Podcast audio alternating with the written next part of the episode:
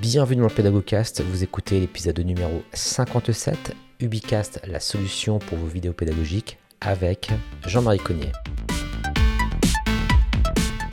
Et le process, c'est quoi? C'est qu'est-ce qui se passe entre le moment où l'enseignant veut enregistrer une vidéo et le moment où l'étudiant appuie sur lecture? Mhm. Où est-ce que ça se passe? Comment ça se passe? Est-ce que l'enseignant il est chez lui, il le fait avec son ordinateur? Est-ce qu'il est dans une salle de classe et il appuie sur un bouton? Il appuie pas sur un bouton parce que c'est automatiquement programmé. Est-ce que l'étudiant il lit sa vidéo dans une plateforme Ubicast? Ou alors dans Moodle dans le bon cours ou dans Moodle à tel autre endroit? Bah, Tu vois, il y a plein de questions à se poser et nous on est là pour aider les clients à y réfléchir pour qu'on trouve finalement le, chemin le plus court et le plus logique et le plus euh, fluide pour, euh, pour l'expérience en fait. Bienvenue dans ce nouvel épisode du Pédagogcast. Alors pour ceux qui me découvrent, je suis Julien Maurice et je m'intéresse ici au numérique et à la pédagogie au sens large.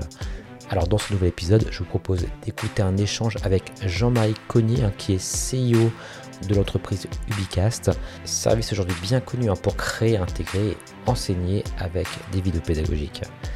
Dans l'interview qui va suivre, nous échangeons autour de la solution, mais également sur la thématique de la vidéo pédagogique au sens large. Nous en profitons hein, d'ailleurs pour casser certaines idées reçues au sujet de ce format d'apprentissage. Avant de lancer l'interview, eh bien sachez que vous pouvez retrouver en description le lien vers la Pédago News afin d'avoir accès à mes emails privés, mais également un lien vers mon catalogue de formation sur la Pédago School, dont l'objectif est de faire du numérique l'allié du formateur.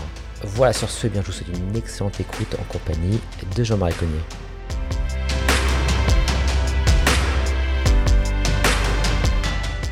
Bonjour Jean-Marie, Jean-Marie Cognier. Alors, je suis, euh, très content de te recevoir après euh, notre rencontre. Je ne sais pas si tu, tu, dois te rappeler notre dernière rencontre au, Moodle Moot. Hein. Mm. Tu sais que c'est marrant, parce que j'ai fait euh, beaucoup de, podcasts suite à finalement à, ce rendez-vous en présentiel parce que ça faisait longtemps que c'est avec, avec le confinement et du coup, euh, il y a pas mal de bah, Ludovic Charbonnet notamment, ou euh, même des, euh, des personnes que, avec qui j'ai échangé. Et puis du coup, j'en ai profité pour faire des, des podcasts. Et justement, bah, quand tu m'as, donc on s'est rencontrés, donc je me rappelle, c'était dans, dans, un bar, je crois, il me semble, après le Moodle Mood, d'ailleurs, on, on, échangeait. Et, et, puis on s'est dit, bah tiens, ce serait génial de, de pouvoir se faire un petit, un petit pédagogcast. Et du coup, bah, j'ai sauté sur l'occasion parce que donc tu es euh, alors tu es le CEO finalement de d'Ubicast hein, euh, qui euh, alors qui n'est plus hein, je préfère le préciser c'est plus une startup. Je pense pas que vous vous présentez aujourd'hui comme une startup parce que non plus maintenant. c'est dire que vous avez vous avez quand même starté et, même EP comme on, pourrait dire. Mais oui donc c'est vrai que c'est c'est donc je, c'est une, une entreprise que beaucoup de monde connaissent enfin connaît maintenant notamment qui a été créée hein, je, je lis un petit peu les quelques notes que j'ai pris en 2007 hein. et aujourd'hui c'est vrai que ben vous êtes un acteur un petit peu euh, bien dans la place, on va dire, et que voilà, qui est quand même utilisé par beaucoup de personnes. Et donc, ce que je voulais euh, aujourd'hui avec toi euh, faire finalement, c'est échanger à la fois bah, sur bah, sur Ubicast, hein, voilà, sur présenter aussi la solution. On est là pour ça, mais également sur la, vidéo euh, au sens large, parce que moi, c'est quelque chose qui me passionne, euh, voilà, autant sur la création que sur même le futur de la vidéo, etc. Et je pense que toi, tu dois vraiment être également euh, très en veille là-dessus. donc, je te remercie vraiment encore une fois de, participer à, ce, podcast. Et puis, bah, je te propose bah, de commencer tranquillement, alors de manière très, très standard, hein, si tu veux te, présenter en quelques mots pour, pour les auditeurs. Oui, merci Julien. Donc effectivement, je suis ravi euh, de participer euh, à ce, ce pédagogcast avec toi aussi. Euh, c'était une belle rencontre lors du Moodle Moot. et comme je suivais tes pédagocasts, ça m'avait intéressé de te challenger sur la question. et donc, bah, je suis ravi que tu aies pu, en programmer plusieurs suite au retour du, de l'événementiel présentiel physique. C'est toujours important. Alors, qui suis-je? Donc, moi, je suis Jean-Marie Cognier, je suis un des cofondateurs du Bicast. En fait, on était quatre mmh. euh, au début euh, du Bicast en 2007 mmh. à Télécom et Management Sud Paris à Ivry. Et Ivry, pardon. Maintenant, on est à Ivry.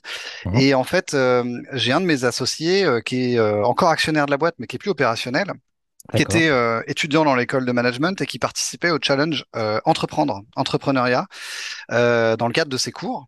Et il avait présenté un projet qui s'appelait Partycast, qui a été coup de cœur du jury. donc on a eu une place garantie dans l'incubateur. Donc moi je suis pas encore dans l'histoire à ce moment-là, mais donc il décide bah, de faire une année de césure et de lancer le projet. Et très rapidement, donc, il a besoin d'une ressource commerciale et il fait appel à moi parce que, en fait, notre CTO, un autre associé, Florent, était un ami de lycée. Et donc, on lance, euh, on, on, on, se lance euh, dans l'incubateur et très rapidement, on pivote parce que Partycast, euh, c'était un peu compliqué. on pourrait en reparler, mais on, on est devenu Ubicast, donc vraiment sur ces aspects vidéo et pédagogie. Mais c'est marrant parce qu'à chaque fois que j'interviewe comme ça des, enfin, des startups, on va dire à l'époque, j'ai l'impression que tout le monde a pivoté de toute façon. Toi, c'est rare que, que la personne trouve exactement, enfin, que le, que le service euh, match tout de suite avec les besoins. Donc, c'est euh, intéressant aussi de, de, voir ça. Et d'ailleurs, en parlant de, de, pivot, on, pour entrer un peu dans, dans, le dur, donc en gros, vous avez une solution euh, qui permet d'héberger les vidéos. Et c'est vrai que, bon, d'après ce que, ce que j'ai pu aussi voir sur, sur Ubica, c'est une solution que j'avais d'ailleurs utilisée à, une époque, mais ça, fait, ça date hein, depuis 2010, je pense, quelque chose comme ça. Vous aviez donc un système, à la base, c'était surtout un, un boîtier d'enregistrement qui permettait de faciliter la, la captation, la synchro avec le son, les diaporamas, etc. Parce qu'on était beaucoup sur des formats de diaporamas finalement. Mm. Et vous avez également bah, pivoté pour le coup, même chez, dans, au sein du Bicast, pour, euh, si je ne me trompe pas, être plutôt cette fois-ci sur la solution de diffusion, le, le, fameux média serveur. Hein, c'est bien ça? Alors, qui s'appelle Nodgis aujourd'hui, mais c'est exactement ça. En fait, euh, quand on crée Ubicast, on, on, crée un outil de captation, donc vraiment une box, du matériel, dans lequel on branchait une caméra, un PC, un micro, et donc on permettait à des gens qui n'étaient pas des spécialistes de créer euh, bah, finalement des, des, capsules vidéo de qualité semi, voire professionnelle. Mmh euh, ce qui se passe, c'est que dès 2009-2010, nos premiers clients nous disent euh, génial, on fabrique 80, euh, parfois 100 vidéos par an avec vos, vos, enregistreurs, et on en a un peu marre de faire de l'export USB ou de l'export FTP, d'avoir des fichiers vidéo en vrac, enfin euh, stockés, hébergés en vrac euh, à tel endroit, devoir les mettre sur un SharePoint, euh, devoir les mettre sur YouTube ou autre. Et donc, ils nous challenge sur cette question de la plateforme vidéo, et bah, on se lance parce qu'en fait, on écoute les gens avec qui on travaille, et on se lance sur cette partie plateforme vidéo. Et plus on se lance dessus, plus on la développe, plus on se rend compte qu'il y a quelque chose à faire parce qu'en fait, les plateformes du moment, c'est des choses très grand public. À l'époque, Dailymotion, YouTube, mhm. euh, mais sur un aspect vraiment pédagogique, il n'y a pas grand-chose. Et d'ailleurs, quand on regarde, nos plus gros concurrents aujourd'hui sont américains et ils sont nés en même temps que nous en 2007. Donc vraiment, on était euh, au début de, de ce phénomène-là parce qu'il y a une notion euh, pédagogique que ces plateformes grand public ne peuvent pas intégrer. C'est pas dans leur, euh, pas dans leur ADN. C'est vrai. Et d'ailleurs, euh, ce que, tu mentionnes est, vrai dans le sens où, toi, par exemple, on peut être facilement devant la problématique de, rendre privé, par exemple, du contenu. Et par exemple, sur YouTube, hein, juste pour exemple, on peut, rendre des vidéos privées, mais juste, on peut juste soi-même euh, accéder à ses propres vidéos. On peut les rendre non répertoriées, mais là, ça veut dire que tout le monde peut y accéder via le lien. Donc, euh, mm. on perd aussi cette notion de, de, privacy, puis on peut le rendre public. Mais il n'y a pas, a pas d'entre-deux. Et euh, c'est vrai que par rapport à, ta remarque, moi, personnellement, euh, quand des personnes me demandent des conseils, quand c'est des petits, des petits organismes de formation, par exemple, parfois, je leur conseille un Vimeo qui est assez simple, finalement, à, et qui, qui propose justement toutes ces options plutôt de, bah de par exemple, de limiter l'accès uniquement depuis euh, tel site, etc., ou avec des mots de passe. Et, mais c'est vrai que ça, c'était pas possible. À un moment, il devait y avoir, je crois, euh, Dailymotion Cloud. Je crois que ça devait être, euh, d'ailleurs, au départ, au tout départ, hein, c'était utilisé dans, Fun, je crois, d'ailleurs. Mais finalement, c'est quelque chose qui n'a pas, qui n'a pas perduré. Donc, on a perdu d'ailleurs d'autres fleurons un petit peu aussi par rapport à la vidéo, ce qui est, ce qui est un, ce qui est un peu dommage. mais du coup, bah, c'est là, effectivement, bah, vous arrivez dans un marché, entre guillemets, où il y a vraiment de la demande, effectivement, mais au-delà d'ailleurs de cet aspect privatisation, ce qui me semble euh, très intéressant dans votre solution, enfin, privatisation en, interne des, vidéos, d'avoir son propre, son propre YouTube en quelque sorte, c'est euh, aussi euh, bah, toute la question bah, du, référencement sur lequel vous avez beaucoup travaillé. Euh, et, ça, c'est des choses qui me semblent vraiment, euh, vraiment importantes. je ne sais pas si tu veux aller un petit peu dans le détail justement de, de ce qui ferait la différence, par exemple, entre, euh, je dirais, Ubicast et des solutions, par exemple, comme Vimeo, par exemple, juste pour, hmm. voilà. Eh ben, je pense que c'est la dimension pédagogique. Alors, pour revenir un, cran en arrière, je, suis, je te rejoins sur Vimeo parce qu'il y a des plateformes comme YouTube, par exemple, au-delà du fait qu'on puisse pas vraiment mettre les vidéos en privé, il y a une vraie notion qui est de la propriété intellectuelle. Euh, quand tu travailles avec des établissements d'enseignement supérieur, il y a quand même parfois dans les vidéos de, le fruit de travaux de recherche. Donc l'enseignant-chercheur, il a, il a vraiment une propriété intellectuelle sur ce contenu-là. YouTube, il y a une petite case qu'on coche quand on signe les conditions générales, c'est qu'on cède la propriété intellectuelle de nos vidéos à YouTube. En fait, on la cède pas, on la partage, mais ils ont le droit de modifier, reproduire euh, le contenu. Donc ça, c'est un vrai problème. Euh, Vimeo, très bien. Mais qu'est-ce qui va nous différencier? Euh, c'est l'approche pédagogique. C'est que avec des plateformes euh, comme celle du Bicast, tu vas pouvoir enrichir le contenu. Ça, c'est le premier point. C'est que nous, on va proposer d'ajouter ce qu'on appelle des annotations éditoriales. Donc, euh, l'éditeur du contenu, donc typiquement le contributeur, la personne qui le crée, donc l'enseignant, la plupart du temps, va pouvoir la chapitrer, l'enrichir avec des pièces jointes, euh, va pouvoir mettre des quiz, des sondages dans la vidéo, va pouvoir embarquer des ressources externes qui viennent compléter son cours, et tout ça de manière temporalisée. C'est-à-dire que ça met des, des marqueurs temporels à des moments dans la vidéo, à la cinquième, septième, neuvième minute, qui vont inviter euh, l'étudiant qui regarde le cours à se documenter sur des ressources complémentaires. Donc finalement, tu peux faire une capsule vidéo de 7 minutes de long, mais qui va être enrichie d'un, deux, trois PDF qui font 20 pages pour ceux qui veulent aller plus loin, creuser un sujet. Euh, l'autre partie, c'est euh, les annotations, les annotations sociales, c'est-à-dire qu'on va essayer de favoriser l'engagement de l'audience, parce que toutes les études le montrent, les étudiants, les gens en général, apprennent mieux quand ils sont engagés vis-à-vis du contenu, quand ils interagissent avec. Et interagir, c'est pas juste je regarde quelqu'un qui me parle dans la vidéo, ça c'est pas interagir, ça c'est écouter, et c'est ça reste euh, dans un seul sens. Par contre, quand on les invite à poser des questions, à répondre à des commentaires, à répondre à des quiz, ben, finalement ils cliquent, ils sont actifs et ils sont pas en train de jouer à la PlayStation pendant que le cours il tourne. Euh, euh, dans le vide à côté. Et ça, c'est notre grosse différence par rapport aux plateformes un peu plus grand public, un peu plus euh, généraliste, on va dire. Et je dirais qu'une une forte plus-value aussi, il me semble, c'est le côté d'automatisation. Parce que c'est vrai qu'un gros, un gros coût, hein, finalement, pour les établissements, ça va être euh, bah, de capter les vidéos, etc., certes, de, de les créer, mais surtout après d'automatiser toute la chaîne, finalement, qui va permettre de les mettre directement en automatique dans le LMS. Par exemple, typiquement, euh, tu vois, dans, dans les universités, à, à 99%, c'est du Moodle. Eh bien, on, aime que, que, ce soit tout de suite porté. Et ça, c'est vrai, ça, c'est vrai que c'est une, une, quelque chose que vous proposez également. Hein, si, euh, si, si Complètement, c'est quelque chose qui qu'on n'a pas inventé. Hein. C'est parce que comme on, on, discutait beaucoup avec euh, nos clients et nos prospects, euh, ben, on a senti que c'était quelque chose de, de capital. Parce qu'en fait, euh, quand nous on discute, on discute beaucoup avec les équipes d'ingénierie pédagogique, les DSI, et leur rôle c'est d'accompagner les enseignants à s'acculturer sur les outils numériques, euh, pédago numériques. Et il faut pas réinventer la roue. C'est-à-dire que ça faisait déjà dix ans que les gens essayaient de, former les profs à l'utilisation de Moodle. Donc il était assez évident pour nous qu'il fallait qu'on s'intègre dans cet outil sur lequel on a passé beaucoup de temps pour former les profs, les acculturer, plutôt que d'essayer de dire, OK, nous, on a un truc qui est vraiment génial, mais par contre, il vous faut un nouveau login, un nouveau mot de passe et un troisième site à maîtriser, etc. Donc, on a essayé d'inclure, en fait, d'être la béquille vidéo d'un Moodle, par exemple, et, d'être transparent. C'est-à-dire qu'il y a des, des profs, ils créent des capsules de cours avec nos outils, sans matériel autre que leur ordinateur, depuis Moodle, sans même savoir qu'ils sont utilisateurs du Bicast. Et ça, mmh. c'est presque une fierté pour moi parce que du coup, tu, euh, tu favorises les usages en faisant ça. Ouais, il n'y a pas du tout de friction en fin de compte. Vous avez limité toutes les frictions et ouais, c'est super intéressant. Et c'est vrai que le fait d'avoir entre guillemets pivoté plutôt comme euh, plateforme entre guillemets euh, d'hébergement et de mise à disposition, etc. C'est aussi peut-être intéressant dans la mesure où aujourd'hui on peut tout à chacun, parce qu'à l'époque où, vous avez créé euh, euh Ubicast, hein, bah, il n'y avait pas forcément l'accès à beaucoup de logiciels, tu vois, type Camtasia ou des logiciels aujourd'hui assez faciles à prendre en main. Hein. On voit qu'il y, y, a Loom, il y a des, des tas de, de, de, de services aujourd'hui.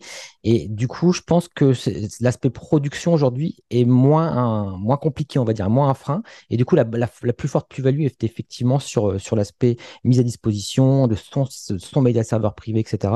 Et ça, je trouve ça vraiment, vraiment intéressant, effectivement, d'avoir, d'avoir pivoté là-dessus. Et tu touches un point super important, c'est que nous, on a fait une grosse introspection, on s'est regardé nous-mêmes, on s'est dit, où est-ce qu'on est fort? Qu'est-ce qui, qu'est-ce qui fait de nous euh, qu'on a une bonne expérience utilisateur, des clients heureux et tout chez Ubicast Qu'est-ce qui, qu'est-ce qui nous différencie? Et en fait, on s'est rendu compte qu'assembler du matériel, on en fait toujours un peu, mais c'est pas là où euh, réside notre plus grande valeur ajoutée. Notre équipe technique, c'est avant tout des développeurs informatiques et pas des gens qui fabriquent euh, du matériel embedded, etc. Et on a vu que ce qui plaisait le plus dans nos solutions matérielles à nos clients, c'était le logiciel qui était dedans et ce qui l'automatisait. Et du coup, on s'est dit, ben, autant déporter l'intelligence euh, de nos enregistreurs au lieu de, les, de, finalement de les limiter à, à une boîte physique. Autant porter ces algorithmes intelligents dans une plateforme vidéo qui pourront s'appliquer à toutes les vidéos du monde, qu'elles soient fabriquées par un smartphone, par un enregistreur d'une marque A, B, C ou D, mmh. euh, plutôt que les limiter à nos, à nos propres box. Et on s'est dit que c'est là qu'on avait euh, une, notre pierre à apporter à l'édifice et je pense que ça a été le bon choix. Super intéressant. Et euh, d'ailleurs, je voulais rebondir sur une autre entreprise qui a finalement un, autre modèle économique, hein, qui fabrique les Rapid MOOC, par exemple. Oui. Typiquement, bah, eux, tu vois, ils sont plutôt sur la stratégie de se dire, ben, on, c'est un besoin particulier, c'est vraiment du montage, limite c'est du studio à la limite avec le fond vert, etc. l'enseignant, il arrive, il met sa clé USB, hop, il ressort avec le, avec, avec le fichier vidéo. Et finalement, ce qui est intéressant, c'est que là, vous, vous, même par rapport à, cette entreprise-là, vous, êtes, vous pourriez même être une interface, c'est-à-dire, j'imagine que, que, vous interfacez peut-être les deux, ça, ça se fait ou, pas? Alors, c'est très amusant que tu parles de RapidMook, parce qu'on se connaît depuis très longtemps, on est né à peu près au même moment. À l'époque, c'était InWeCast. Et nous, on faisait des enregistreurs et la plateforme vidéo. Eux, on fait des enregistreurs et la plateforme vidéo. Et ils ont pivoté vraiment sur l'enregistreur quand nous, on a pivoté vers la plateforme vidéo. Excellent. Et, euh, et aujourd'hui, tu as un connecteur RapidMook vers Ubicast. Donc, ça veut dire que le prof, euh, chez un client qui est équipé d'une plateforme Ubicast, il n'est pas obligé de venir avec une clé USB. À la fin de son enregistrement, il peut cliquer sur le logo euh, Node.js Ubicast et ça va envoyer sa vidéo dans sa chaîne privée parce qu'on récupère grâce à RapidMook son adresse email. Donc, on peut l'envoyer dans sa chaîne personnelle sur la plateforme Ubicast, euh, son enregistrement RapidMook. Donc, deux concurrents qui sont devenus des boîtes amies et qui font maintenant des coms communes même ensemble. Bah, parce que là, du coup, vous êtes complètement complémentaires et parfaitement complémentaires. super mm. intéressant de voir que le. alors, ce qui est super intéressant, c'est de voir que le pivot s'est fait de manière euh, opposée finalement et que les deux modèles finalement ont fonctionné parce que vous avez chacun fait finalement ce à quoi vous étiez le, plus destiné entre guillemets, le plus fort entre guillemets, avec la plus grosse plus-value telle que tu l'as exprimé. Exactement. Je pense que chez eux, c'est le fruit d'une réflexion à peu près similaire à celle-là. Moi, j'en ai parlé avec Fabrice, qui est le patron de, euh, de RapidMook il n'y a pas longtemps. Et effectivement, on a eu des destins croisés, euh, mais similaires en fait. Mais c'est assez amusant. Et, et le fait d'avoir été concurrent, mais, mais tu vois, dans ce milieu qui est un, qui, est, un petit milieu, mhm. euh, de ne jamais être allé en, en friction. C'est-à-dire, on se connaissait, on savait qu'on était concurrents, mais on s'est jamais manqué de respect. Et c'est ce qui fait qu'aujourd'hui, on peut travailler ensemble. Si à l'époque, on était vraiment concurrents en face et qu'on était vraiment des gens détestables, on mhm. pourrait pas bosser ensemble aujourd'hui. Il y aurait de la rancœur, etc. Et il y en a jamais eu parce qu'en fait, il y a un moment, il faut savoir faire euh, faut avoir une certaine éthique dans le business. Moi, j'y tiens particulièrement et j'essaye de transmettre ça à toutes les équipes du Bicast. Mmh. Et je pense que c'est une de nos marques de fabrique aussi. C'est euh, euh c'est sympa de bosser avec Ubicast. En tout cas, ça doit l'être. Mmh. Et puis finalement, avoir des concurrents, c'est aussi un bon signe. Ça prouve qu'on est dans un, dans un, marché qui est porteur. Si on est les mmh. seuls, il faut peut-être se poser la question de, aussi de la pérennité hein, finalement. Tu le connais, ce syndrome euh, du, du jeune entrepreneur. Moi, quand j'en ai qui créent des boîtes maintenant, avec mon expérience, on, on, me sollicite de temps en temps. quand tu entends non, il n'y a pas de concurrent, je suis tout seul Très mauvaise nouvelle. Très, très mauvaise nouvelle. Tout à fait, exactement. Euh, bah écoute, euh, super intéressant. Je voulais savoir également, justement, tu peux, pour aller un petit peu plus loin dans, dans, cet aspect euh, connexion, automatisation, mm. est-ce que ça fonctionne aussi avec des outils type Zapier ou Make, tu sais, qui deviennent un petit peu des outils mm. pour justement créer des process ou pas du tout? Alors euh, non, pas aujourd'hui. Alors on a une API qui est assez euh, étendue, donc qui permet de faire plein de choses pour les gens qui ont un peu de compétences euh, pour euh, scripter du code, euh, enfin ou coder des scripts plutôt. Zapier non, mais en fait on va revoir notre API dans quelques temps, la façon dont elle est faite avec des webbooks, et là ce sera possible. Mais aujourd'hui, tu sais, on n'a pas beaucoup de demandes en la matière parce que on est vraiment dans un quand tu quand es dans l'enseignement supérieur, tu as vraiment des workflows qui sont assez identifiés, et je pense que l'interconnexion avec le LMS et simplifier la vie du prof est beaucoup plus demandée que finalement aller vers des outils de marketing automation où tu vois un Loom serait beaucoup plus euh, à même d'être euh, d'être interconnecté avec un Zapier pour pouvoir générer une séquence automatique, etc., etc. Mais ça viendra, ce sera possible en tout cas, on verra si c'est utilisé. Si vous êtes plutôt sur du B2C entre guillemets, ça pourrait être intéressant, mais là là c'est plutôt vers les entreprises ou les écoles, donc c'est peut-être moins. C'est ça moins le cas pour vous. Ok, bah chouette en tout cas. Euh, d'ailleurs, par rapport justement à cette, à cette question des clients, mm. euh, je sais que vous intervenez à la fois pour des écoles et des entreprises. Je voulais savoir à peu près le ratio, qu'est-ce qui, entre guillemets, quels sont vos principaux business, entre guillemets, est-ce que c'est plutôt mm. l'enseignement, l'école ou plutôt les entreprises? Euh, Eh ben en fait, à 70%, c'est de l'enseignement supérieur. D'accord. À 20%, c'est de l'entreprise. Et 10%, c'est de l'institution, government. Donc, euh, mhm. tu vois, des gens comme euh, la Cour des comptes, la mairie de Paris, euh, des gens comme ça. la grosse différence, c'est que dans l'enseignement supérieur, on voit clairement qu'on est sur de la vidéo pédagogique. Et mhm. là où on a longtemps couru après la formation, le e-learning dans l'entreprise, on se rend compte que l'usage qui marche le mieux chez eux, c'est plutôt les aspects de live. quand ils sont limités avec un Teams pour 50, enfin, un Teams à 500 personnes, c'est une horreur. C'est vraiment une horreur. Un Zoom avec 500 personnes, c'est une horreur. Ces outils sont parfaits pour euh, des petites audiences qui montent jusqu'à 20-30 quand tu cherches une forte interactivité. Mais quand tu es dans un aspect un peu plus descendant où tu as un directeur qui vient présenter sa nouvelle stratégie, etc., là, il veut, il y a des messages dans l'entreprise qui ne doivent pas être modifiés. Euh, il y a des messages où tu veux que les strates intermédiaires de l'organisation se les approprient, et il y a des messages où tu veux absolument qu'ils restent les mêmes de haut en bas. Et la vidéo, c'est un moyen fantastique pour ça parce que finalement, en, de manière instantanée, tu peux toucher les 1000, 2000, 10 000, 15 000, 20 000 salariés de ton entreprise avec le même message, au même moment, tu peux informer tout le monde au même niveau. Et donc, on voit que c'est cet usage qui est le plus utilisé en entreprise. Là, on va être beaucoup plus sur de l'asynchrone, du replay, de la vidéo à la demande dans l'enseignement supérieur. D'accord. Alors, c'est marrant que tu en parles, le, live. Ça veut dire qu'en fin de compte, aujourd'hui, Ubicast permet. Parce que moi, je voyais plutôt Ubicast comme, euh, tu vois, pour mettre à disposition des contenus de formation. Une fois que le cours est terminé, on appuie sur le bouton, hop, c'est porté sur la plateforme, etc. Ça, OK. Mais là, aujourd'hui, ça veut dire que vous pouvez, entre guillemets, euh, comme un Zoom, avoir un, petit peu comme. Euh, comme des solutions, tu sais, qui permettent de streamer en live, par exemple sur, sur Twitch ou autre. Mmh. c'est un peu ça le principe en fin de compte. Ouais, en fait, tu peux vraiment nous voir comme un YouTube privé à visée pédagogique. Donc YouTube, tu peux avoir de la vidéo à la demande, mais il y a aussi des, vidéos en direct sur YouTube, des gens qui streament en direct. Et en fait, on a la même chose parce que dans notre euh, techno, il y a un moteur de streaming et lui sert pour la vidéo à la demande, mais sert aussi pour la vidéo en direct. On a d'ailleurs pas mal de gens qui nous ont utilisés pendant le, Covid pour euh, diffuser les cours en direct.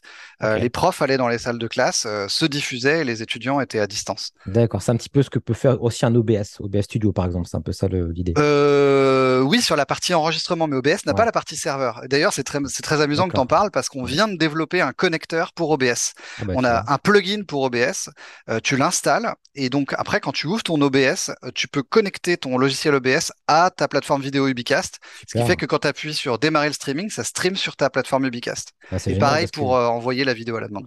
Parce qu'en plus, OBS est un logiciel gratuit et qui est mmh. utilisé par, la, par la, plupart des streamers.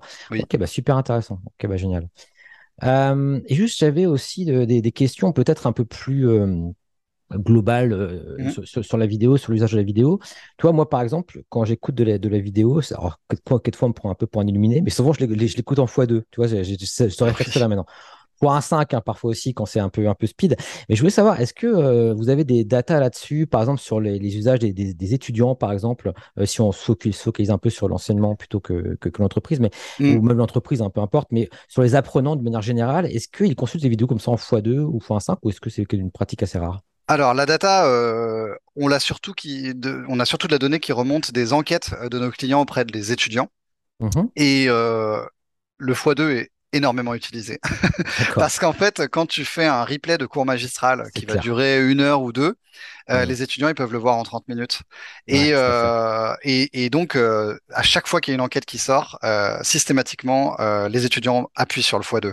Ah, Mais ce qui est intéressant dans le même temps, c'est que on a la donnée qui est le temps moyen de lecture. C'est-à-dire qu'entre entre le moment où la personne ou l'étudiant appuie sur play et le moment où l'étudiant quitte la page. Mhm. Et figure-toi que dans l'enseignement supérieur, on est à plus de 20 minutes de mhm. temps moyen de lecture. Et ça, sur le web, trouver des gens qui regardent de la vidéo euh, plus de 20 minutes, c'est euh, en moyenne, c'est une donnée assez incroyable. C'est là que tu te rends compte que le contenu est mhm. intéressant, sinon il resterait pas, ou il en a besoin pour ses révisions. Et c'est ça la clé. C'est pas le contenant, c'est le contenu qui prime. C'est vrai que souvent on est focus sur la durée, mais finalement, en disant voilà, il faut que ça dure 10 minutes, il faut que ça dure un quart d'heure, etc. Mais finalement, je trouve que ça n'a pas forcément de lieu d'être. C'est vraiment dans un. Il faut le réfléchir sur un, écosystème euh, complet. Et, d'ailleurs, au passage, j'invite les auditeurs, hein, si vous le voulez, à, écouter en x1.5. Il n'y a pas de souci, on le prendra très bien. si vous voulez aller plus vite, parce que j'imagine que ce podcast va être assez long. Euh, en tout cas, euh, ouais, non, mais c'est vrai que c'est intéressant. Mais puis, je pense que le, format long, tu vois. cohabite avec le format court. Tu vois, je pense qu'aujourd'hui, on se dit, ouais, il faut que tout soit, comme du, du TikTok. Bah, pas forcément, tu vois, le format long a, sa place. Euh, et, justement, par rapport à ça, c'est super intéressant parce que euh, je regardais justement des vidéos là, sur la chaîne YouTube et, euh, il mentionnait qu'en fin de compte, le cours le plus vu de l'histoire des cours, enfin, je sais pas si c'est encore le cas, c'était un cours sur la robotique. et vraiment, tu vois, un truc très long justement avec des, mmh. vidéos. Et alors, il y avait deux choses hein, dans, dans, ma remarque. D'une part, donc voilà, c'est du format assez long, des vidéos euh, face cam, etc. Mais avec très peu d'habillage. Et euh, il y avait euh, une, phrase justement de, bah, de, la personne qui, qui, qui, a enregistré la vidéo justement qui qu'elle mentionnait, c'est que plus le contenu est produit, c'est-à-dire avec beaucoup de, de design entre guillemets, etc. et plus on met de la distance avec l'apprenant. Mm. Ça, c'est quelque chose qui, tu vois, c'est quand j'ai réfléchi, c'est vrai que c'est ça m'a tout de suite parlé. Mais il y a un paradoxe là-dedans, c'est que si on a quelque chose d'un peu trop cheap, entre guillemets, avec une personne qui parle simplement, la notion de valeur perçue, tu vois, tu vois pour le client, pour l'entreprise ou pour le, la personne qui achète de l'information, elle, est, elle descend, elle est moindre. C'est un petit peu comme la, notion de valeur perçue d'un audio, par exemple. Mmh. Alors que finalement, ça peut être tout à fait aussi pertinent. Et euh, je sais pas si tu avais des réflexions par rapport à ça ou des, des, des choses que ça pourrait t'inspirer. Je pense que ça dépend vraiment de ton audience. En fait, si tu t'adresses à des étudiants qui sont dans le, qui regardent des vidéos dans le cadre de leur cursus, qui viennent compléter leur cours, là, ils veulent quelque chose de vrai. Ils veulent, euh, ils, savent que leur prof, il a pas, il, est, il vient pas de chez BFM TV. Ils attendent pas BFM TV du prof. Ils attendent un contenu de cours qui va les aider à être, à, à mieux apprendre et à finalement avoir du succès aux examens et avoir un diplôme et être employable quand ils sortent de leurs études. Donc là, pas de chichi, pas de blabla, on s'en fiche. On veut le contenu de cours. En revanche, et je te rejoins, tu vends une formation. Tu la vends. L'apprenant, il va attendre un produit de qualité. Et là, il va peut-être être plus dans une attente euh, d'un produit euh, assez, d'un contenu assez bien produit. Mais si tu regardes, par exemple, euh, du TEDx, TED, de plus en plus, ils monétisent leur contenu pour les mettre dans les, dans les offres des LMS d'entreprise. C'est une personne qui parle, il n'y a même pas de slide. Hein. Mais c'est exactement ça. Et tu sais que j'avais cette réflexion-là aussi sur les discours. Par exemple, tu vois, si euh, les discours de, de, Macron, par exemple, bah, mm. t'as pas de slide, il est pas là en train de dire, alors là, je pointe le pointeur, etc. En fait, c'est, j'ai l'impression que, parfois, plus les discours, à la limite, sont importants, même les choses à dire, enfin, tu vois, et mm. plus ça va être ultra minimaliste. Et même, euh, et ça m'a amené une, autre réflexion, c'est que, par exemple, moi, j'ai regardé le, je sais pas si tu vois qui c'est, Aurélien Barraud, ça te parle? Non, ça me dit rien. C'est euh, un, un, astrophysicien, enfin c'est quelqu'un qui s'intéresse à la cosmologie. Ah, qui a les cheveux euh, longs, non? Oui, c'est ça, tout à fait. Ok, je qui, vois. Qui, est beaucoup sur aussi sur le, la lutte contre le réchauffement climatique et qui, maintenant aussi euh, c'est un de ses chevals de bataille. Et il a un cours, si tu veux, qui est en ligne et sur la cosmologie. Moi, c'est quelque chose qui me passionne. Tu vois, je suis, je suis hmm. complètement, j'aime bien tout ce qui est lié un peu à l'univers, etc. Enfin, peu importe. Et, et en fin de compte, son cours, bah, tu vois, j'ai fait une capture. D'ailleurs, bah, c'est 2 millions 600 600 000 vues, quoi, tu vois. Et c'est sur YouTube, c'est un cours qui est filmé euh, dans, dans, dans, la salle de cours, hein, euh, brut de pomme, hein, vraiment brut de décoffrage. T'as pas de slide, et mais, mais ça fait un, carton, tu vois ce que je veux dire? Et, ça m'a vraiment, et je me suis dit, bah, en fin de compte, il y a, parfois on, cherche à lisser les choses, à faire des choses. Et, tant mieux, il y a peut-être, comme tu dis, les meilleures raisons du monde hein, pour certains mm. clients, etc. C'est important. Mais en même temps, parce que le grand public attend souvent, bah, ça va être des choses comme, comme le, cours d'Aurélien Barraud ou le cours euh, sur la, robotique. Euh, et, même si, encore une fois, il peut y avoir des, cours qui fonctionnent très bien, je suis pas en train de dire qu'il faut, qu'il faut, qu'il faut balancer euh, juste une vidéo face cam, mais ça suffit, hein, c'est pas tout ça que je dis, mais, mais ça, ça amène la réflexion, entre guillemets. Et mm. c'est surtout, tu vois, si je reprends le cours d'Aurélien Barraud, c'est la, manière aussi dont il fait le cours qui, qui, qui est fascinante c'est le personnage, le charisme. Et, et puis, bah, en plus, si on aime le contenu, évidemment, ça, ça, va, ça va marcher. Et, euh, et c'est vrai que même en, en, poussant la réflexion plus loin, si jamais le contenu était encore mieux médiatisé, peut-être que ça m'aurait encore plus plu et j'aurais. Tu vois ce que je veux dire? Donc, ça, complètement, je vois. J'exclus mm. pas que qu'il faut le qu'on peut y mettre également de la une autre euh, valeur ajoutée. Hein. Mais tu vois, c'est des réflexions qui sont très intéressantes sur, sur la vidéo. Et c'est vrai que ben, aujourd'hui, finalement, et c'était un, de vos motifs au départ aussi, c'était de créer le YouTube euh, quelque part de l'institution. Enfin, mm. de, ou de, de l'entreprise ou, que sais-je. Pourquoi? Parce que bah, YouTube aujourd'hui est, clairement le, le, LMS, on pourrait même dire ça, parce qu'il il, le dit dans, dans, une vidéo, ton, ton collègue, euh, finalement le plus utilisé dans le sens où bah, c'est à lui seul, bah, on apprend énormément de choses. C'est ça qui est, qui est incroyable. Les jeunes générations font plus de recherches dans le moteur de recherche de YouTube que dans Google. Ouais, tu vois. Donc c'est. Je me rappelle, j'étais euh, j'étais à un rendez-vous commercial et euh, le patron de, de la boîte que j'avais en face de moi me disait Moi, je vous écoute, je suis tout oui, parce que j'ai appris à jouer de la guitare à 40 ans en tapant, euh, en regardant des vidéos de tutos sur YouTube. Donc, je comprends qu'on puisse apprendre par la vidéo, et quel que soit son âge. Et ça, ça m'avait, tu vois, ça m'avait frappé euh, cette remarque-là. Et, je pense que c'est vrai, c'est une tendance, euh, c'est une tendance parce que finalement, on peut montrer plus de choses dans la vidéo. Mais moi, je pense qu'on peut aller un cran plus loin en demandant aux gens qui regardent la vidéo d'interagir pour qu'ils apprennent encore mieux, tu vois. T'intègres encore mieux quand tu es, euh, es actif vis-à-vis du contenu. Ouais, je comprends, mais est-ce que ça, c'est pas, on va dire, un souhait de ta part et de la part de beaucoup de pédagogues, mais qui est plus idéaliste est-ce que tu penses que c'est vraiment une tendance de fond? Parce que moi, par exemple, si je me prends, je me mets à ma place, si je regarde une vidéo sur YouTube sur un truc, j'ai pas forcément, enfin après, j'ai peut-être pas ce profil-là d'apprenant en pur, mais j'ai pas forcément envie de commenter. Alors, je commente pas beaucoup les réseaux sociaux d'ailleurs personnellement, j'ai pas trop ce profil-là, mais mais je sais pas, tu vois, je je comprends tout à fait la remarque et c'est souvent quelque chose qu'on dit. Effectivement, il faut être actif, quand on est actif, on apprend mieux, ça j'en suis sûr. Euh, moi, personnellement, c'est en créant des cours également que j'apprends le mieux. Euh, mais, euh, mais voilà, c'est un petit peu des, des, réflexions. Je comprends ton cas parce qu'en fait, quand tu regardes sur YouTube, tu regardes une vidéo par curiosité, alors que quand tu regardes une vidéo quand tu es étudiant dans le cadre de ton cursus, tu es vraiment là pour apprendre. Ça va venir servir les, les compétences que tu vas devoir obtenir pour avoir ton diplôme. Tu n'es pas dans la même posture. Et, et, et, je te comprends aussi quand tu dis que euh, tu apprends le mieux quand tu donnes cours, parce qu'en fait, je crois que c'est une stat, c'est William Glasser ou un truc comme ça, le, euh, Every, Everyone Can Succeed, où il dit on, on, on, intègre 10% de ce qu'on entend, 50% euh, de ce qu'on voit, on entend, mais 90% de ce qu'on enseigne à d'autres. Parce qu'en fait, si tu fais l'effort de l'enseigner à d'autres, c'est que tu as dû assimiler euh, euh, la connaissance avant de pouvoir la retransmettre. Et donc, tu t'es, as fait un effort pour bien la comprendre. Effectivement, Effectivement tu as raison. Et d'ailleurs, c'était dans, dans un des, des colloques aussi du, du BICA, c'est même crois que c'est même 95, bon, peu importe le chiffre, mais effectivement, mm. l'idée est là. Et euh, moi, souvent, moi j'en parle, hein, souvent, c'est, je trouve que c'est le meilleur acte d'apprentissage qu'on puisse euh, imaginer. Euh, ça va encore plus loin, je dirais. Et d'ailleurs, c'est pour ça que la pédagogie, même renversée, me semble une, super orientation. Et mm. justement, juste pour rebondir là-dessus, c'est quelque chose aussi que, entre guillemets, vend en Lucas, c'est ce côté créer une communauté apprenante, finalement. C'est un petit peu ça aussi, l'un de vos chevals de bataille. Donc, est-ce mm. que tu peux nous en dire deux mots par rapport à ça? Ouais, c'est une tendance qu'on avait euh, qu'on avait senti euh, assez tôt. Euh, c'est un mot, c'est un anglicisme. Je suis désolé, c'est le social learning. Et en mhm. gros, l'idée c'est de c'est de voir que les gens interagissent pour poser des questions et répondre. Comment on l'a aperçu? On a accompagné Cécile Dejoux sur son MOOC sur France Université Numérique. donc c'est le, le, manager à l'ère de l'IA, etc. Enfin, il y a eu plusieurs versions du MOOC, plusieurs itérations. Et en gros, il y avait 17 ou 18 000 inscrits au MOOC. Il y en a, il y a à peu près ce nombre-là qui regarde les vidéos. Et il y, a une, il y a une personne qui pose une question dans le, dans le, le, le lecteur vidéo Ubicast. Elle a même pas le temps d'y répondre, qu'il y a un autre apprenant qui répond à la personne qui avait posé la question. Il disait ah oui vous parlez des livres blancs sur euh, l'IA et le management où est-ce qu'on peut les trouver? Et c'est un autre apprenant qui lui envoie un lien en disant tiens regarde là il y a plein de ressources etc. Et tu avais cette communauté qui s'est créée autour de son MOOC avant même qu'elle ait le temps elle de l'animer euh, mhm. les gens s'auto-répondaient, etc.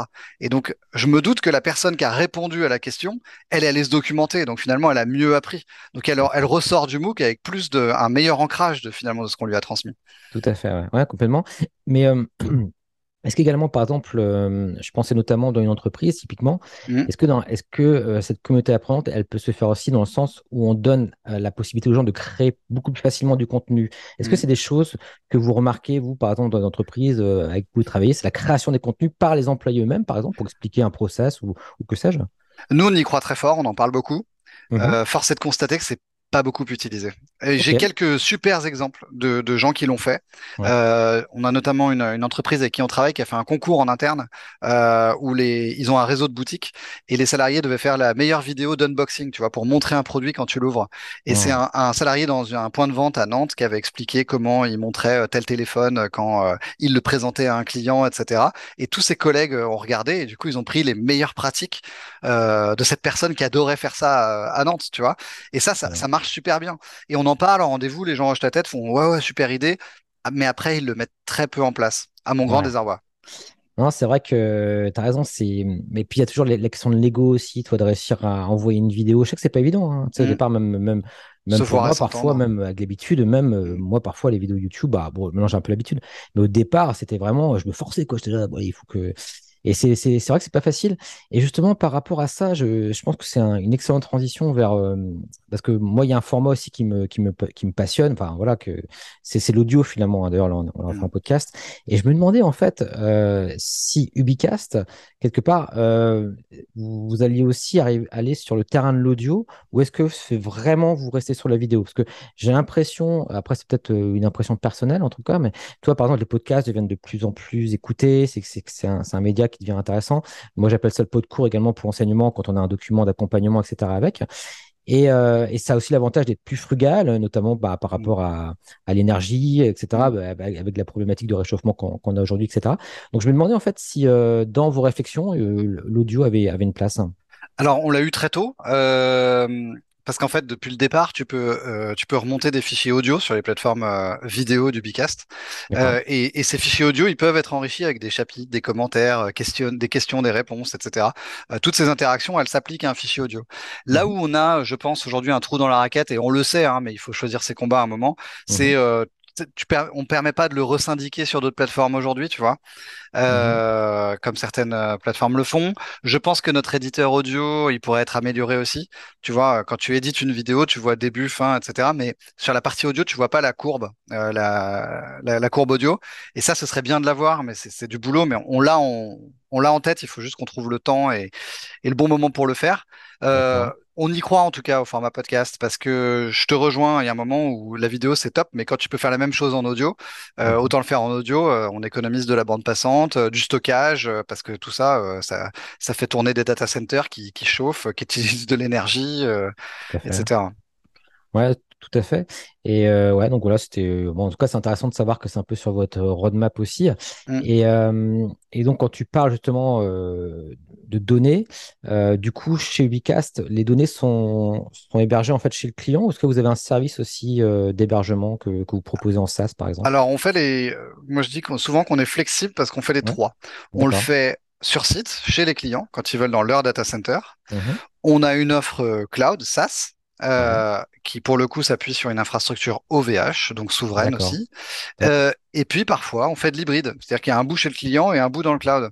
Euh, je me rappelle notamment pour une entreprise qui avait pas assez de bande passante en interne, pour certains collaborateurs, bah, il y a, on avait mis un, un réplicateur du serveur dans le, dans le cloud. Et comme ça, les collaborateurs qui n'ont pas assez de bande passante via leur VPN interne, eh ben, ils passent par le cloud. Comme ça, on, on sature pas le réseau de l'entreprise. D'accord, c'est un petit peu comme euh, dans les entreprises qui ont leur propre système d'alimentation électrique, mais parfois ils vont passer sur l'électricité. Enfin, ouais, c'est C'est un peu le, c'est un ouais, peu c'est, ouais, c'est une bonne analogie, ouais, tout à fait. Ok, c'est Mm. intéressant. Et euh, ok, ça marche. Et, euh, et juste je, veux- par rapport justement à parce qu'on parlait de la, la roadmap, euh, bon, juste, juste pour information d'ailleurs pour les auditeurs, moi, moi, il y a une fonctionnalité que je trouve très intéressante que, que vous implémentez, c'est le fait de pouvoir rechercher sur l'ensemble de sa bibliothèque avec des mots-clés, exactement comme sur YouTube, finalement, des vidéos. Et ça, je trouve ça vraiment génial. Et, euh, et je voulais peut-être un peu pour parler fonctionnalité sur, sur Ubicast, un petit peu pour revenir euh, sur, sur- sur l'outil. Je voulais savoir si, par exemple, c'était possible euh, de rechercher du texte dans un PDF, par exemple. C'est quelque chose que vous arrivez à faire ou est-ce que est-ce que c'est pas le cas encore aujourd'hui? Alors, si dans la vidéo, tu as des slides ou du texte qui est affiché, nous, quand tu Mhm. remontes ta vidéo, elle passe dans un moteur de reconnaissance de caractère. Et du coup, tous les mots-clés qu'on arrive à indexer, on, on les met et on les associe à un, code temporel. Donc, on sait que dans ta slide 7 à la quinzième minute de ta vidéo, il y avait le mot voiture. Donc, l'étudiant qui arrive sur le moteur de recherche qui tape voiture, ça va lui suggérer d'accéder à la quinzième minute de cette vidéo parce qu'on l'a trouvé dans les slides. Ça, oui. Ensuite, on a un partenariat avec une autre boîte française pour faire de, de l'indexation audio, donc du speech to text, donc transformer la voix en sous-titre. Et du coup, euh, le sous-titre, ce n'est autre qu'un fichier texte indexé dans le temps. Ouais. Tu sais à quel moment euh, doit apparaître tel mot. Et en fait, du coup, tu permets aussi d'aller chercher, grâce au moteur de recherche, dans les sous-titres de la vidéo. Donc, euh, je reprends mon exemple, tu tapes le mot voiture, ça va t'emmener au moment où la personne a prononcé le mot voiture. Ok, ça marche. Super. Et, et tu vois, j'avais une réflexion. Alors, peut-être peut-être que c'est quelque chose de, de futuriste, entre guillemets, que c'est pas encore Mm. possible aujourd'hui. Mais euh, tu vois, je me disais, euh, aujourd'hui, par exemple, tu regardes, si tu vas sur Netflix, typiquement, bah, moi, ça m'arrive de regarder des, des films en, en version originale, sous-titrés en français, tu vois, par exemple. Mm. Et euh, je me, je me disais, est-ce qu'aujourd'hui, on serait en mesure de pouvoir sous-titrer dans, par exemple, le prof fait son cours en, en français, et hop, tac, on passe dans une moulinette, on a toutes les langues, euh, un petit peu comme sur Netflix, ou est-ce que c'est des choses qui existent déjà? Alors, c'est déjà le cas. Nous, on a, on a, on a plusieurs clients en France et à l'étranger qui ont au moins deux langues. Euh, ça veut dire qu'un cours qui soit donné en français ou en anglais, euh, après, sur la plateforme, tu auras les sous-titres en français et en anglais, donc dans la langue parlée et dans, et dans la traduction. D'accord. Et tu vois, pour aller plus loin là-dedans, ce que je, Mm. m- je m'im- je m'imaginais, c'était pourquoi ne pas imaginer, parce que parfois le problème euh, d'avoir des, des enseignants qui sont, par exemple, qui parlent uniquement anglais, c'est pour certains enseignants, et étudiants, ça va Mm. être compliqué. En live, les personnes sont en live, ils parlent, et en live, les étudiants voient la traduction. Tu vois ce que je veux dire? Est-ce que ça, c'est des choses qui seraient, euh, qui sont possibles, ou est-ce que ça commence à arriver? Je sais que Microsoft Alors, travaille un peu là-dessus. ça commence à arriver. Avec notre Ouais. partenaire, euh, on est en train de travailler sur un projet avec une université d'ailleurs, euh, pour pour le coup de la du transcript en live. Là, c'est plutôt pour la l'accessibilité pour les étudiants qui ont des handicaps. Euh, mhm. donc là, en fait, ce que le prof dit va passer en sous-titre en direct. Mais à partir du moment où tu sais sous-titrer en direct, tu vas pouvoir traduire. La seule nuance, enfin la seule le, le, seul problème, ça va être de gérer la latence, parce que si tu le traduis en plus, ça implique du temps machine. D'accord pour traduire. D'ailleurs, tu l'as vu sur les discours d'Emmanuel Macron, quand il, est, il est transcrit en direct, il y a quand même un, léger décalage. Ouais, mais c'est des personnes qui le font en fait. Je sais pas si t'as su, mais c'est des, ils sont très peu en, je crois en France à le faire. Je sais plus, c'est un nom mm. en fait. Et c'est des gens qui, qui, ont des claviers un peu particuliers, du coup, qui mm. arrivent à taper ultra vite. Et du coup, c'est pas une machine qui le fait. Ça, c'est intéressant, effectivement. Alors, ce qui arrive, c'est que des machines le font et des hommes les corrigent. Ouais, C'est-à-dire que l'homme, en fait, pour aller plus vite, prend le travail de la machine et ah, reprend ce qui va pas. Ça, ça va arriver de plus en plus en live. Ok, d'accord. Et, ce qui va arriver demain, euh, si on arrive à améliorer la, vitesse, bah, c'est que tu auras de la traduction quasi instantanée, mais tu auras toujours un petit décalage entre, entre, entre ce qui est dit et ce qui est écrit et donc traduit. Mais c'est complètement possible euh, ce, que tu envisageais. Mais oui, après, je pense que encore une fois, c'est, je serais pas surpris que ça arrive, mais peut-être dans des années, euh, dans, dans 10 ans, peut-être 20 ans. Mais tu vois, même euh, dans, la même idée, ça pourrait être de communiquer à quelqu'un, avec mm. quelqu'un qui parle une autre langue et de voir en même temps son, sous-titre quand il est en train de nous parler. Tu vois ce que je veux dire? Là, ça, ça, c'est plus pour 10 ans. Par contre, sur la vidéo, ça pourrait arriver beaucoup plus vite. Tout à fait. Ouais. Non, non, mais mm. après, c'est voilà, c'est plus des, des, des prospectives, on va dire. Euh, super intéressant. Et euh, justement, tu parlais de collaboration là, avec, euh, mm. pour le sous-titrage. Je vois aussi que tu as une collaboration récente avec Sony sur un système de capture. Est-ce que tu peux nous, nous, en parler un petit peu? Ça a l'air assez techniquement sophistiqué. Ouais, Sony, ils ont fait un, on, a, on, a, on, a, on a intégré nos solutions avec plusieurs de leurs appareils, euh, les caméras, etc. Mais ils ont notamment un appareil qui s'appelle euh, Edge Analytics qui permet de faire euh, comme si tu avais un fond vert, etc. qui permet de faire du tracking avec les caméras, etc. Donc on s'est mhm. intégré avec, ce, avec, avec cela. et puis, tu penses auquel, toi? Tu penses bah, à Net Capture Alors je pensais à c'était une vidéo en fait où on voyait un... dans une salle de cours, il y avait des personnes en même temps qui étaient sur des tablettes en train de travailler donc ça captait en, même temps ce, flux-là, ça captait le flux de la personne qui présentait. Enfin bref, il y avait plusieurs Alors je vais te décevoir. je vais te décevoir, mais Sony a arrêté ce produit-là. D'accord. Ah on, avait, construit euh, un gros truc là-dessus. On avait réussi à récupérer plein de choses et euh, Sony l'a arrêté en cours de route parce que tu sais, c'est un univers impitoyable dans ces grands groupes. Quand, quand ça arrive pas assez vite, euh, ils, ils, coupent les lignes. et là, c'est très dommage parce que c'était une super solution pour de la classe inversée justement, pour que les étudiants puissent travailler en sous-groupe euh, avec des pods, etc. Parce qu'il existe des choses aujourd'hui, mais j'en ai visité pas mal chez les clients. J'ai pas encore trouvé le truc ultime, tu vois, où je puisse avoir la vraie salle euh, euh, classe inversée, immersive, etc.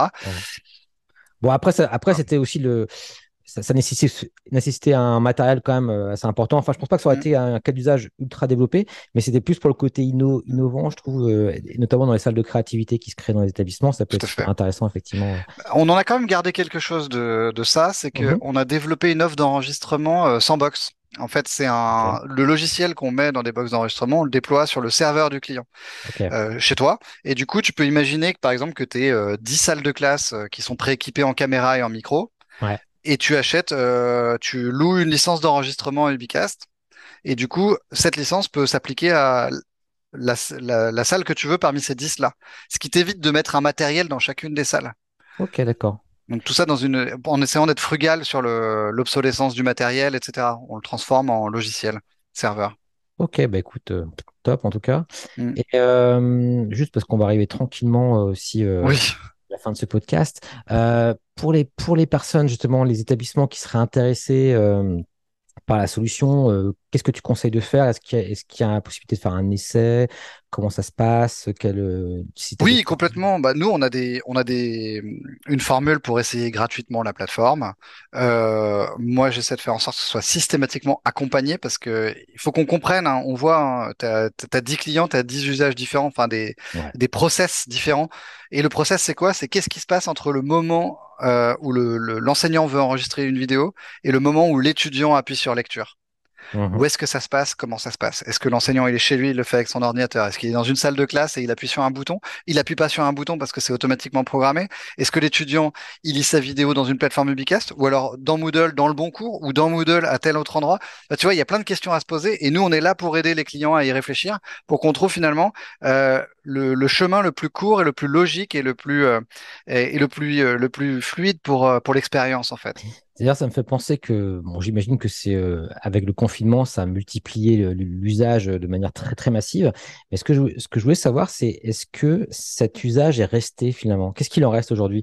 Est-ce qu'on est revenu à, un niveau d'avant pandémie ou est-ce que il y a quand même, parce que des, usages, parce que je, pense qu'il y a quand même beaucoup moins de, de, cours filmés, par exemple, systématiquement ou des choses comme ça. Est-ce que du coup, vous, vous avez vu aussi dans, les, dans vos datas des, une baisse significative? Alors c'est une très bonne question.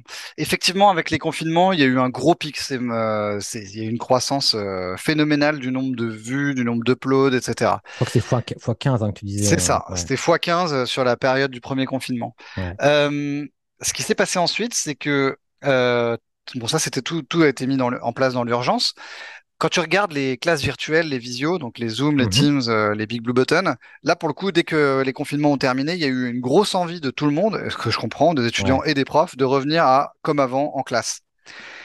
On n'a pas vécu la même baisse que les classes virtuelles. Nous, ça a légèrement, voire quasiment pas diminué. Le nombre de cours remontés euh, en, en, ligne, euh, mhm. le nombre de vidéos remontées en ligne. Pourquoi? Parce qu'il y a un usage qui est arrivé et que les, les profs ne connaissaient pas par la force des choses, ils ont dû s'y mettre. Et, de plus en plus, ils commencent à créer des petites capsules qui ne remplacent pas le cours, mais qui viennent compléter le cours. Et ça, je pense que c'est l'avenir. On en a toujours dit qu'il fallait. On n'était pas là pour remplacer le présentiel. Ce serait complètement débile de dire ça. Euh, je pense que le présentiel a une grosse valeur ajoutée, mais cette valeur ajoutée, elle est dans l'échange entre étudiants enseignants. Mmh. Euh, c'est là où il y a une grosse valeur ajoutée au présentiel, quand on est dans l'échange, dans le questionnement, etc.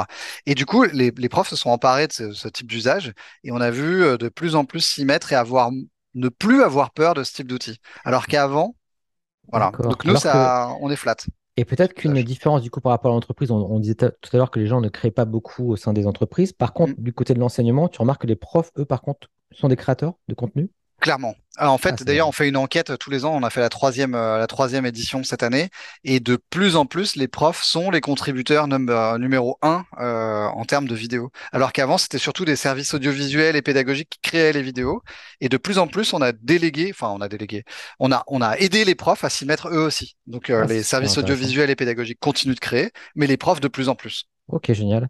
Mm. Et justement, pour faciliter cette création, est-ce que par exemple, vous avez également une application mobile ou des choses comme ça? Alors, mobile, on veut pas y aller parce que tu dépends trop euh, des systèmes d'exploitation, euh, Apple, Android, dès qu'ils vont changer un truc, euh, ça casse tout, etc. Donc, on est vraiment web. En revanche, tu peux filmer avec ton téléphone et remonter sur la plateforme Ubicast en allant chercher dans ta photothèque, mais via web, en fait, via ton navigateur. Bon, ce qui est un petit frein. Maintenant, ce qu'on a et qui, à mon avis, est le plus intéressant, c'est qu'on a un petit outil qu'on a appelé le Web Studio, euh, qui utilise ton navigateur Internet et qui te permet d'enregistrer ta webcam et ou ton écran plus de l'audio. Donc webcam, écran, audio, et tout ça dans un navigateur web. Donc t'es pas obligé d'avoir une application, de télécharger quoi que ce soit. Euh, c'est vraiment tout full web. Et ça, tu, ce petit outil, tu peux l'appeler depuis Moodle, par exemple. D'accord. Et tu peux faire du montage aussi avec? Euh, Du découpage. D'accord. Du découpage. Tu vas pouvoir enlever le début, enlever le milieu, enlever la fin. Mais moi, je le recommande pas parce que dès que tu rentres dans des logiques de montage, pour un enseignant, ça devient vite compliqué. Soit il est connaisseur et il a déjà ses outils, soit il n'est pas connaisseur et il faut un truc vraiment simple, ergonomie iPhone. Euh, je découpe le début, je découpe la fin, éventuellement le milieu si j'ai dit un gros mot. Mais c'est vrai que s'il passe 10 heures, euh, tu as raison sur, sur la vidéo, là, il va, il va, il va le faire qu'une fois et terminer quoi. Hmm. Et euh, non, complètement, ouais. Non, bah écoute, top. Euh, en tout cas, euh, bah, moi, ça m'a permis de vraiment aussi de plus découvrir cette, cette solution. Et c'est super intéressant de parler bah, de vidéos en général également avec toi. Euh, je ne sais pas si tu avais peut-être d'autres choses à, rajouter qu'on aurait peut-être oublié, que tu voulais mentionner par rapport à cette Non, je pense qu'on a vu pas mal de choses. C'est intéressant. la vidéo, la pédagogie, toutes ces choses-là. en plus, bon, tu es assez expert du, domaine, donc tu sais de quoi tu parles. Donc c'est super intéressant. en tout cas, un grand merci pour ton invitation. Bah, génial, en tout cas, bah, je, te remercie. Je suis très heureux qu'on ait pu euh, se rencontrer en live et puis au moins prévoir mm. ce, petit rendez-vous. Et bah, j'espère que les, auditeurs seront très contents aussi d'avoir pu avoir ton, ton retour. Et puis, bah, qui n'hésite pas, hein, on mettra aussi les liens, peut-être euh, bah, les liens vers ton contact. Alors, je mettrai ton LinkedIn peut-être hein, pour les ouais, avec plaisir. contacter. Le lien vers le site également euh, mm. bah, du coup du Bicast. Et puis, et puis, bah voilà, donc ceux qui souhaitent éventuellement aller plus loin, n'hésitez surtout pas. Et puis, bah, bah, j'ai plus qu'à te remercier encore une fois pour ta participation. Et puis, merci à, tous les auditeurs. Et puis, bah, je vous dis à, la prochaine pour un nouveau Podagogcast. Merci Julien, merci à tous. Salut.